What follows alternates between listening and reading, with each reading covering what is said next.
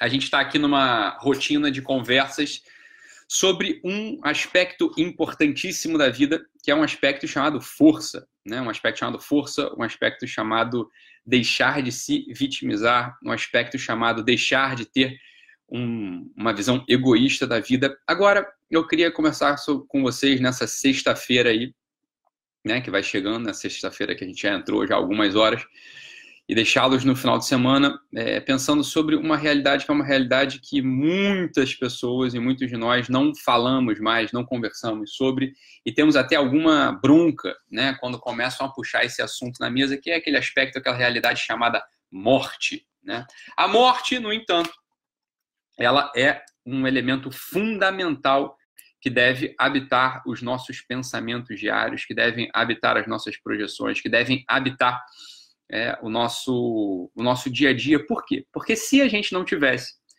a realidade da morte, se a gente não tivesse inscrito dentro dessa realidade chamada morte, se nós fôssemos seres, por assim dizer, imortais, nenhuma transformação faria sentido.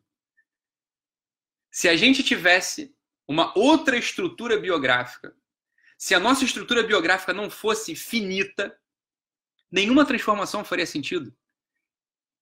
Nenhum amadurecimento faria sentido. A transformação não, não teria sentido. Por quê? Porque, bem, eu posso fazer isso em qualquer momento. Em qualquer momento da minha história, eu vou fazer isso. Por quê? Porque nem sequer a própria noção da história para mim está dada. Eu não teria na minha cabeça um arco de tempo médio no qual as transformações sucessivas precisam acontecer. Então, se a gente não reflete que a morte ela vai chegar para a gente, de qualquer modo a morte vai chegar, independente de quem você seja, independente da, da, tua classe social, independente da tua cor, independente da tua altura, você sabe, assim como eu, assim como todos nós aqui que estamos ouvindo esse vídeo, que a morte ela vai chegar. E é necessário que ela chegue, e é bom que ela chegue. É bom que a gente saiba que a gente vai morrer. A gente precisa, de algum modo, meditar sobre isso diariamente. Por quê? Porque é justamente a noção, a concepção da morte que dá pra gente o peso verdadeiro da vida. Se na nossa cabeça não entra esse elemento da finitude da vida, a gente vai virar um tremendo de um trapaceiro, a gente vira um preguiçoso, a gente vira um charlatão. A gente não se incomoda, não se incomodaria minimamente com o nosso estado de evolução do momento presente. Mas é justamente porque a gente sabe que em algum momento a gente vai ser chamado né, para uma outra versão né, para a versão definitiva, para a versão da eternidade, por assim dizer, onde não tem transformação, que deveria aparecer na gente um sentimento, deveria aparecer na gente uma necessidade de mudança diária. Ah, talvez aqui esteja uma das grandes explicações porque muitos de nós, muitas pessoas não conseguem fazer a tal da mudança. Muitos de nós não conseguem levar a sério o dia. Muitos de nós não conseguem definitivamente deixar de né, fazer aquela coisinha ridícula, todo mundo vai procrastinar. Por quê? Porque a dimensão da morte sumiu. Poucas pessoas falam sobre a morte, poucas pessoas levam a sério a realidade da morte. A realidade da morte, ela tem que estar na nossa meditação, se não diariamente, bem, com uma frequência muito maior do que ela tem estado até agora. E aí vem aqui para cima dessa realidade, se joga uma outra realidade que culturalmente entrou e que é devastadora, que é devastadora. Que veio, né, através de um monte de filmes, novela da Globo, né, aquela coisa de ah, se só te restasse um dia, o que, que você faria? E aí aquelas imagens, né, das pessoas correndo para aproveitar, para aproveitar prazeres que até então eram ilícitos. Ah, então agora vou sair transando com todo mundo, agora eu vou comer toda, né, toda a torta de limão que existe na face da terra. Ah, agora eu vou. Peraí, peraí, peraí, peraí, peraí, como assim? Né? Se no limite da nossa vida a gente projeta o entrar dentro de um desejo material, né? aproveitar os prazeres, esse, a gente não teve ideia do que é a dimensão da morte. Se bem, ah, não, só, se só me restasse esse dia, eu faria, ah, eu ia pra praia, eu ia malhar, eu ia comer torta de limão, sei lá. Você ia fazer uma coisa que apostasse no prazer imediato, eu vou te, eu te garanto, eu te garanto, esses teus minutos finais seriam a coisa mais devastadora, mais terrível, mais alucinante no sentido negativo do termo que você possa imaginar. Por quê? Porque você sabe que vai acabar. Você aproveitaria cada pedaço daquela torta de limão com uma aflição, com uma agonia inimagináveis para tua cabeça. Por quê? Porque você sabe que aquilo vai acabar e aquilo não está te alimentando. Aquilo não ia te alimentar. Você ia se frustrar. Você ia dar a última garfada querendo outra garfada, então você ia se empanturrar de algo que, porra, já não fez mais sentido ali no final. Essa, essa ideia que entrou através do cinema, que entrou através da cultura de massa, que o minuto final, ou os dias finais, as horas finais, elas têm que ser recheadas de prazer, isso tira da cabeça de todo ente, né? De todo ente vivo, né? De todo ente do, do Ocidente, é... a ideia de que é importante a gente fazer algo que tenha sentido, que é importante que a gente progrida. Por quê? Porque, bem, se o que me resta no final da vida, o que, se o que me resta nos minutos finais, no minuto da morte, é um, um prazer material, é, não faz sentido, a vida não tem sentido nenhum. Ora, se eu não tenho essa, esse chamado a ter uma visão profunda, clara, ampla, grave do que, que é a morte, não tem sentido nenhum. A minha vida ela perde imediatamente sentido. Por quê? Porque eu não sou chamado à transformação, eu não sou chamado a mudar, não sou chamado a evoluir, eu não sou chamado a amadurecer. Então, das duas, uma. Ou, ou as pessoas têm uma ideia, ou nós temos uma ideia, né? ou nós temos uma ideia de que a morte não vai chegar, porque a gente simplesmente não pensa sobre esse assunto.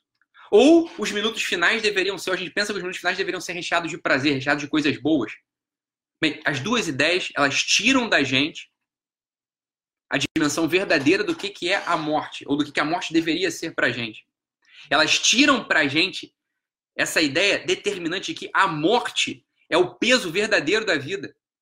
Se a gente não caminha, por assim dizer, diante da morte, a gente não vai conseguir caminhar diante da vida, porque a vida ela fica esvaziada de sentido. Uma vida infinita, uma vida infinita nesta versão corporal, ela não tem sentido. A gente não consegue dar um sentido para ela. A gente não consegue, de fato, ser movido daquele lugar de paralisia. Isso é fundamental. Ora, a, a ideia da morte, ela não, não vai paralisar a gente, ela jamais nos paralisaria se a gente tiver a concepção do que, que é a morte. Bem, o que, que é a morte? A morte corporal é a transformação da nossa versão eterna. Isso é a morte. Bem, e dependendo do que você faça, dependendo do que você faça nesta versão, você vai ter o reflexo na outra versão. Isso é grave, isso é gravíssimo. Isso é gravíssimo. O Dr. Vitor Frankl, o psiquiatra, né, ele foi uma vez chamado por, ele estava num, num, num, campo de concentração e foi chamado pelo diretor do campo de concentração para falar com um sujeito que estava condenado à morte. O sujeito morreria dali a cinco minutos. O sujeito morreria dali a cinco minutos. Dr. Vitor Frankl, né, o psiquiatra, foi lá, mas, situação de merda, né? Você vai ter que falar com um cara que tem cinco minutos de vida. O que, que você, né? Que você fala para um cara desse? E o Dr. Vitor Frankl não aliviou o cara, não. Sabe o que ele falou? Ele falou assim: olha, assim, ô meu filho, eu, eu não me interesso se você vai viver cinco minutos ou 30 anos se você vai ver 5 minutos ou 30 minutos, se você vai ver 5 minutos ou um século. Eu, eu, eu não, importo, não importo com isso. E você não tem que se importar, você tem que fazer algo nesses 5 minutos ou nesses 30 anos que faça um sentido. Você tem que fazer algo que faça um sentido. Bem, cada minuto tem que ser preenchido.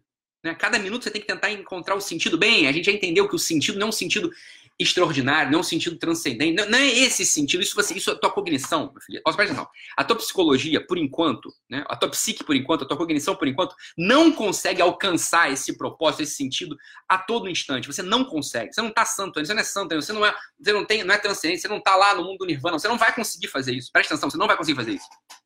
Tá? Não adianta aqui apelar para o conceito de Deus ainda. Não adianta. Não estou dizendo que tem que excluir Deus da jogada. Não é isso que eu estou dizendo. Estou dizendo que isso não vai dar conta, porque não dá. Quanta gente religiosa que eu atendo, quanta gente religiosa que eu vejo, fala, porra, não tem sentido, ah, né? Mas não, não, não preenche por quê? Porque é o sentido de cada minuto que você preenche com como? Fazendo, presta atenção, fazendo algo que tenha sentido e não procurando o sentido. Esse é o ponto central. Em cinco minutos ou em 30 anos, aí tem que preencher cada um desses minutos. Não importa se são cinco, não importa se são 30 anos. Cada um desses minutos, se for preenchido de coisas que façam sentido, se você faz alguma coisa que tem sentido, ah, aí a tua vida começa a ganhar um sentido, mas isso é evidente. Então veja só, em primeiro lugar, que sentido tem comer uma torta de limão? Né? Ora, como o, destino final da tua vida tem pouco sentido, não é isso? Preencher cada instante de sentido é o importante. Você, dá, você fazer algo que tenha sentido. Né? O que, que eu faço faltando cinco minutos num, campo de concentração? É, faz o que tem que fazer, pô. Faz o que está faltando você fazer. Você precisa fazer alguma coisa, você vai lá e faça. Isso é outra coisa que a gente tem que ter na nossa cabeça também. Se falarem para você assim, olha só, presta atenção. você tem só esse dia de vida. Se você tiver que ir correndo pedir desculpa para alguém, se tiver que ir correndo no banco resolver tua vida financeira, se tiver que correr, você já está vivendo, você já tá vivendo errado. Por quê? Porque você não está fazendo as coisas que tem que você tinha que fazer. Você está entendendo aqui o processo? Se te falassem assim, ó, falta só esse dia. Bem, então vou lá pedir desculpa pro meu pai agora. Porra, então pronto. Então vá pedir desculpa pro seu pai agora. E não só porque falta um dia para você morrer. Porque você está entendendo que o que você tinha que ter feito era ir lá pedir desculpa para ele. Isso daria sentido para tua existência. O que você tinha que ter feito era ir no banco resolver ali a coisa da conta, que se você morrer hoje, a tua mulher, teu marido, vai, vai se enrolar. Porque você não passou a senha, você não, não fez o negócio que tinha que ter feito. Você está entendendo que não é o sentido, que não é o sentido da coisa. Né? Não é buscar um sentido transcendente, mas é fazer o que você tem que fazer, fazer o que está no teu dever. Isso é o que falta na maior parte das vezes pra gente. Isso é o que falta na maior parte das vezes pra gente. Né? Se a gente não consegue cumprir esse dever do dia a dia, é porque a nossa vida ainda está muito esvaziada. É que a gente não vai conseguir encontrar sentido em momento nenhum. E muitas vezes isso acontece porque, a gente não meditou que, a gente não meditou que, se a gente passar pro lado de lá, se a gente morrer, se a gente for pro lado de lá, cheio dessas pendências, veja, essas pendências não vão se resolver do lado de lá. Essas pendências terão que ter ser resolvidas aqui, mas você continua sendo a mesma pessoa. E esse é o passo importante para a gente entender. Esse é o passo importante para a gente entender. Você continua sendo a mesma pessoa mesmo depois de morto. Só que você deixou pendências. Porque você não fez o que você tinha que fazer. Você pensou, você passou uma vida pensando em qual era o sentido dela, mas não fez o que era necessário, você não fez o que era do seu dever. Então você vai para o lado de lá, você vai né, para o lado de lá, entre aspas, você vai para a tua outra versão, para a versão eterna, na qual jamais nada pode ser alterado, deixando um monte de pendências. Ah, isso vai se tornar um inferno. Isso vai se tornar um inferno. Você ficar pensando, ou você ficar sendo chamado a fazer coisas que você não fez quando você tinha que ter feito, vai transformar a tua vida no inferno. Então preste atenção, para fugir desse inferno, o importante o necessário, o que dá sentido mesmo, é fazer o que você tem que fazer, cada dia. Isso é se livrar. Quando a gente faz isso, a gente se livra desse mundo de subjetivismo. Ah, gostam de mim, não gostam de mim, eu sou amado, não sou amado, falaram comigo feio porque eu tô, né, falaram comigo de modo grosso porque eu tô feio. Para com esse negócio, para de ficar olhando para si. Para de ficar se achando um coitadinho. Para de ficar com auto-vitimismo. Faça o que é do seu dever. Faça o que é do seu dever agora aqui, assim, inaugurando uma nova dimensão já pensando na morte, pensando na sua versão final, pensando na sua versão eterna. Essa é a coisa. Essa é a coisa. Então, o primeiro lugar é ser forte. A gente tem que ser forte. Se a gente não for forte, a gente não consegue fazer as coisas. Força física e força moral. A gente não consegue fazer nada.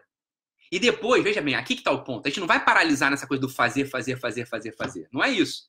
A gente não vai paralisar ali na coisa do fazer. A gente vai começar em algum momento, não agora, agora é só para fazer mesmo, hein?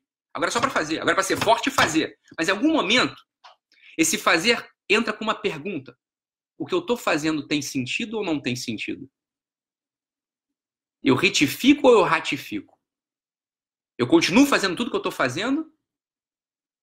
Ou eu paro e vou ter que fazer uma coisa completamente diferente? Mas isso não aparece. Olha, presta essa pergunta não aparece para a gente imatura ainda.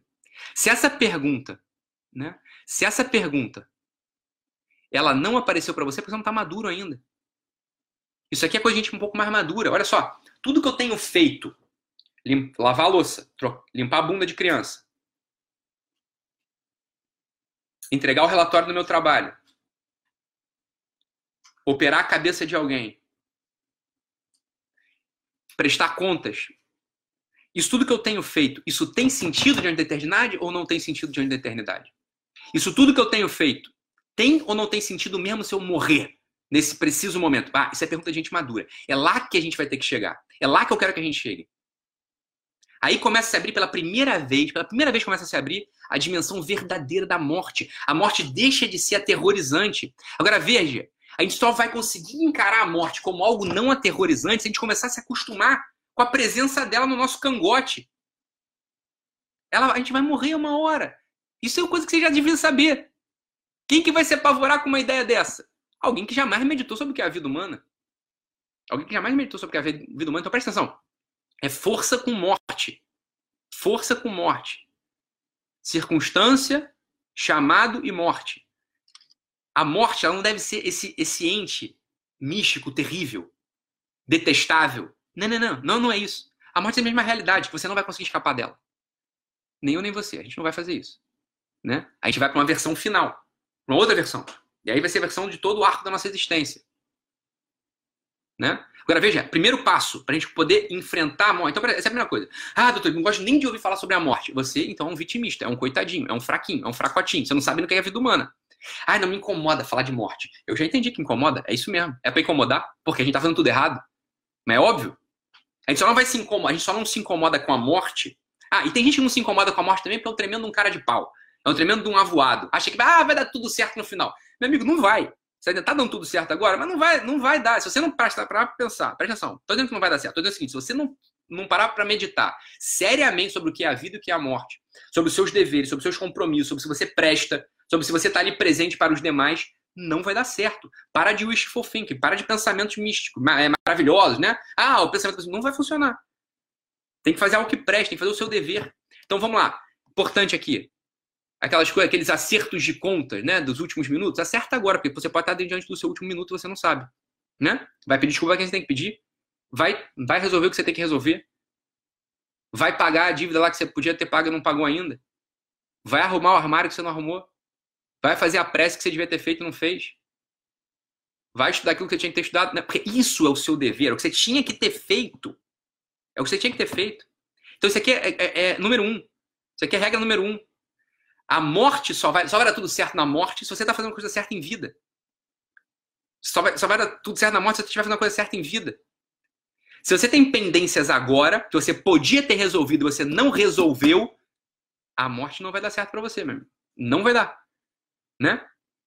Porque depois você não consegue resolver mais. Você já passou pro lado de lá. Não tem mais resolução. Tá? Esse chamado vai se tornar um inferno na tua vida. Então, regra, tarefa, Dica. Você tem que fazer. A gente tem que fazer isso hoje. Ir lá e fazer o que é nosso dever. Diante da morte. Diante da morte. Assim a gente amadurece. Assim a gente progride. Assim a gente não fica paralisado. Assim a gente vai passando de uma camada para outra camada na nossa, no desenvolvendo a nossa personalidade. Do contrário, do contrário, a gente fica ali, ó, quietinho, paradinho, tristinho, fraquinho na quarta camada, né? Que a gente vem falando, né, ao longo desses dias aqui. Então, presta atenção. É força com sentido de dever, com sentido de morte, com sentido de atender algo que você tem que atender. Sem medo, sem medo. Eu entendo que você tem medo da morte, porque você está fazendo errado. Eu entendo que você tem medo da morte, porque você não fez o que tinha que fazer. Eu entendo que você tem medo da morte, porque a tua gaveta está desarrumada. O medo da morte vem da gaveta desarrumada. O medo da morte vem daquela birra que você tem com a religião, ou então com teu pai, ou então com a tua mãe, ou então com aquela tia. Para com isso. Vai lá e resolve o que tem que resolver. E ó, peito aberto, peito estufado, o ar, o ar entra dentro do nosso pulmão e nosso pulmão se enche de vida. A morte, ela dá dimensão verdadeira para a vida. Sem a noção da morte, não tem vida. Porque você não faz nada que você tinha que ter feito. Tem sempre o dia de amanhã. Só que você não sabe, criatura amada, se vai ter o dia de amanhã. Nem eu. A gente não sabe. Então, olha só. É aquilo que o Vitor Franco falou no campo de concentração, hein? Eu caguei se você tem 5 minutos ou 30 anos. Faz o que é do teu dever agora. Se você não faz o que é do teu dever agora, você não fará amanhã. Então, para que você está vivendo? Para que você está vivendo? Você está vivendo para ter mais uma chance. A chance está sendo dada agora. Agora. Então, vai lá e resolve as pendências. Agora. Resolve as pendências agora. A tua vida ganha um novo sentido. Ela ganha uma certa energia. Você começa até a gostar de viver. Você até começa a gostar de gente. Você começa até a acordar de manhã. Você começa até a parar de reclamar. Você começa até a parar de fofocar. Você até começa a ganhar algum dinheiro. De repente você começa até a ter religião. De repente você até começa. Porra, as pessoas começam até a gostar de você. Estranho. Por quê? Porque você estava vivendo feito um não ser humano. Porque ser humano morre. Porque ser humano morre. Isso faz parte da estrutura da vida. Então aqui, ó, já é a progressão. A gente vai deixando de ser bichinho, vai deixando de ser egocêntricozinho e vai começando a ser gente. Vai começando a estar tá inscrito naquilo que a gente chama de realidade humana. A visão da morte é importante, importantíssima. Sem medo, mas com gravidade. Sem medo, mas com esperança. Por quê? Por que, a esperança está aberta? Porque você ainda está vivo. Quando você morrer, acabou a esperança. Acho que você ainda pode ter esperança porque você está vivo. O que, que significa isso? Significa que você pode fazer alguma coisa que você tinha que estar fazendo e não está. É aí que mora a esperança. A esperança, a gente mexe na esperança, a gente articula a esperança, a gente manipula a esperança quando a gente faz o que a gente tinha que estar fazendo em vistas da morte, em vistas de um destino que a gente quer alcançar. Beleza? Então é isso, pessoal. Vamos embora. Tchau, tchau, pessoal.